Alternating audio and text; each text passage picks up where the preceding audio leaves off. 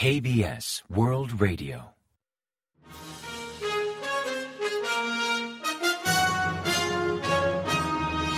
Informativo de KBS World Radio. Bienvenidos un día más al informativo de KBS World Radio. Les habla Javier Castañeda y tras el saludo les avanzamos los principales titulares del día 13 de febrero. Seúl intenta agilizar con Tokio la indemnización por explotación laboral. Corea ofrece imágenes satelitales del terremoto para mejorar la respuesta. Comienza el programa de vacunación infantil contra el COVID-19. China anticipa la reanudación del visado para coreanos.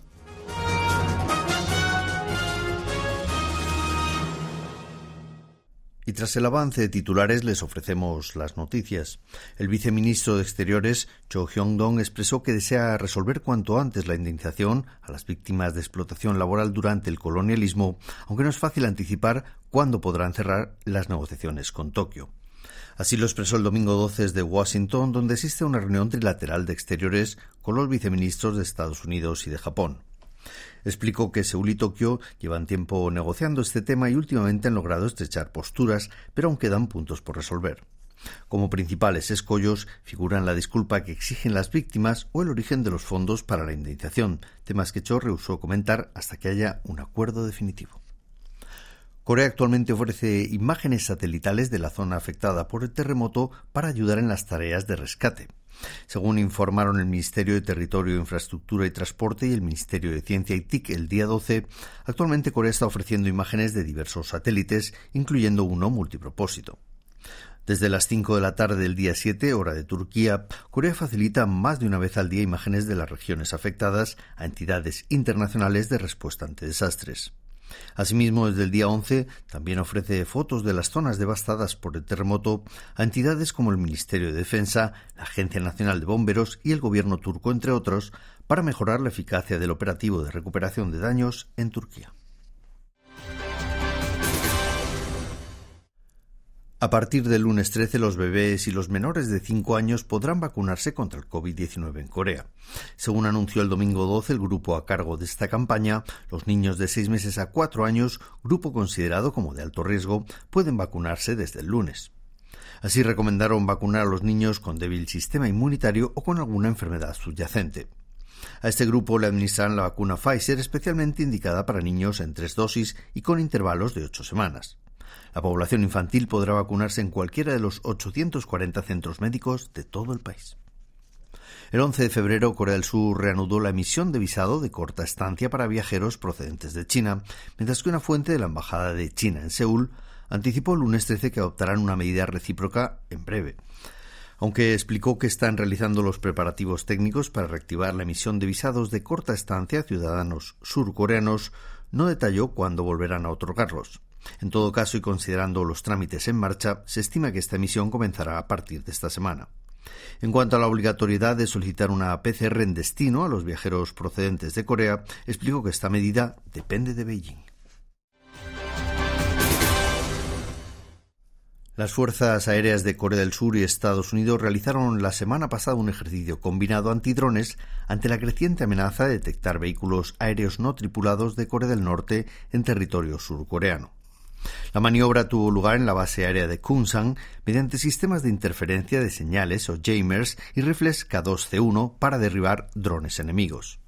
El ejercicio también incluyó simulacros para impedir que un vehículo derribado vuelva a despegar, además de otras maniobras de detección de explosivos, incluyendo su desactivación y recogida. Además, incluyeron ejercicios combinados de cazas F-16 de Estados Unidos y KF-16 de Corea del Sur, como ejercicio de vuelo de gestión de emergencias con muchas bajas humanas o simulacros anticrisis sanitarias o biológicas. Del 1 al 10 de febrero, las exportaciones de Corea del Sur aumentaron más del 10% respecto al mismo periodo del año anterior.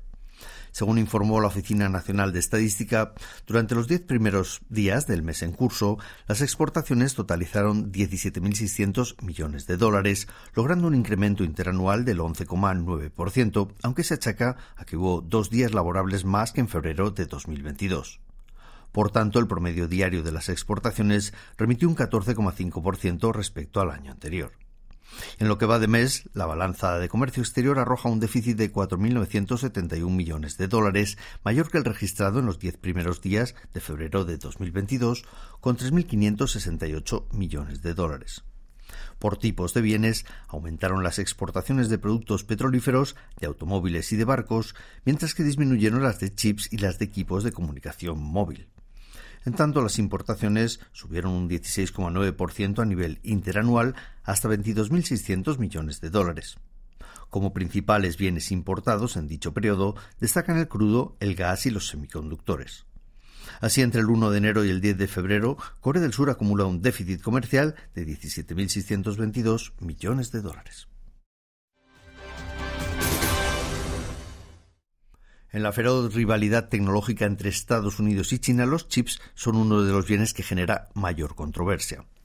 La inminente entrada en vigor de la ley de chips inquieta a las empresas surcoreanas con bases productivas o que exportan semiconductores a ambas superpotencias al no poder renunciar a ninguno de esos mercados. La ley de chips, firmada en 2022 por el presidente de Estados Unidos Joe Biden, contempla un paquete de ayudas y deducciones tributarias de hasta 280 millones de dólares para cubrir un 25% de las inversiones en equipamiento y maquinaria de empresas de semiconductores. Anticipándose a la llegada de esta ley, el gigante tecnológico surcoreano Samsung Electrónica anunció la creación de 10 fábricas de semiconductores en Estados Unidos, que se sumarían a la que ya posee en Texas, mientras que SK Hynix planea invertir 19 billones de wones en Estados Unidos.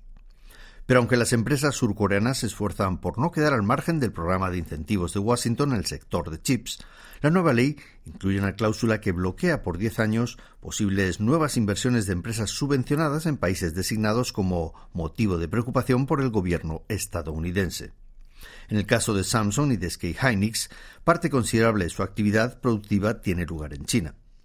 Como se estima que durante febrero Washington definirá los detalles de aplicación de dicha ley, el gobierno surcoreano intenta negociar excepciones y periodos de gracia para las empresas surcoreanas. Las firmas surcoreanas de semiconductores aseguran que no sufrirán pérdidas inmediatas, pero no les conviene renunciar al mercado chino, pues supone casi el 30% de sus ventas. Por el momento, la estrategia que consideran más viable es no ampliar la variedad de chips fabricados en China y centrar la producción de semiconductores de alta gama en Corea del Sur o en Estados Unidos. El Gobierno ha anunciado que activará un equipo interministerial para prevenir crisis sociales en dependencia del Ministerio de Educación. Según informó la cartera el lunes 13, el equipo lo conformarán representantes de diez ministerios, incluidos salud, trabajo o igualdad de género, y estará a cargo del viceministro de Educación. Su principal actividad, la del equipo, será definir medidas preventivas para evitar posibles crisis de índole social, vinculadas con educación, bienestar social y empleo, con salud física y mental y con prevención de desastres, crímenes y violencia en general. También realizará estudios interdisciplinarios para conectar a las entidades responsables de diversos ámbitos y establecer un sistema nacional de prevención. Su tarea prioritaria para la primera mitad del año es trazar un plan general de protección y apoyo a clases vulnerables o con potencial de entrar en situación de crisis. Así se centrará en detectar ciudadanos u hogares en condiciones precarias, además de definir una estrategia integral al público civil basada en opiniones de expertos en diversos sectores para mejorar sus condiciones sociales.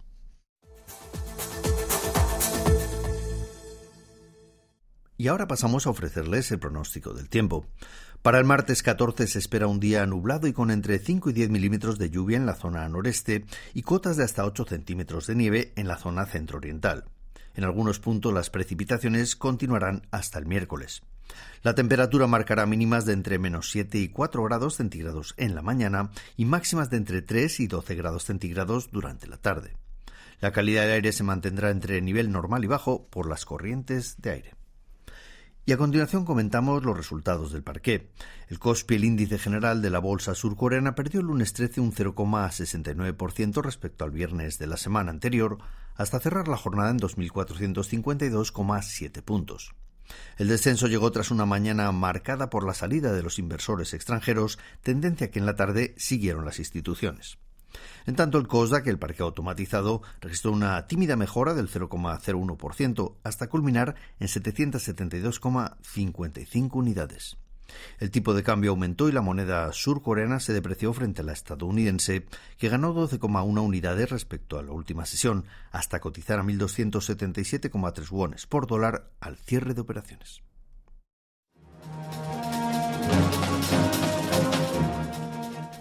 Y hasta aquí el informativo de hoy. Gracias por acompañarnos y sigan en la sintonía de KBS World Radio.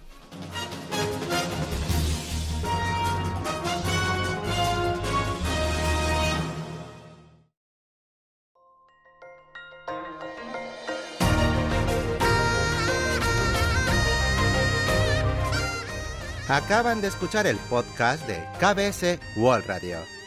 Hay muchos más contenidos en wall.kbs.co.kr barra Spanish. Gracias por seguir en sintonía.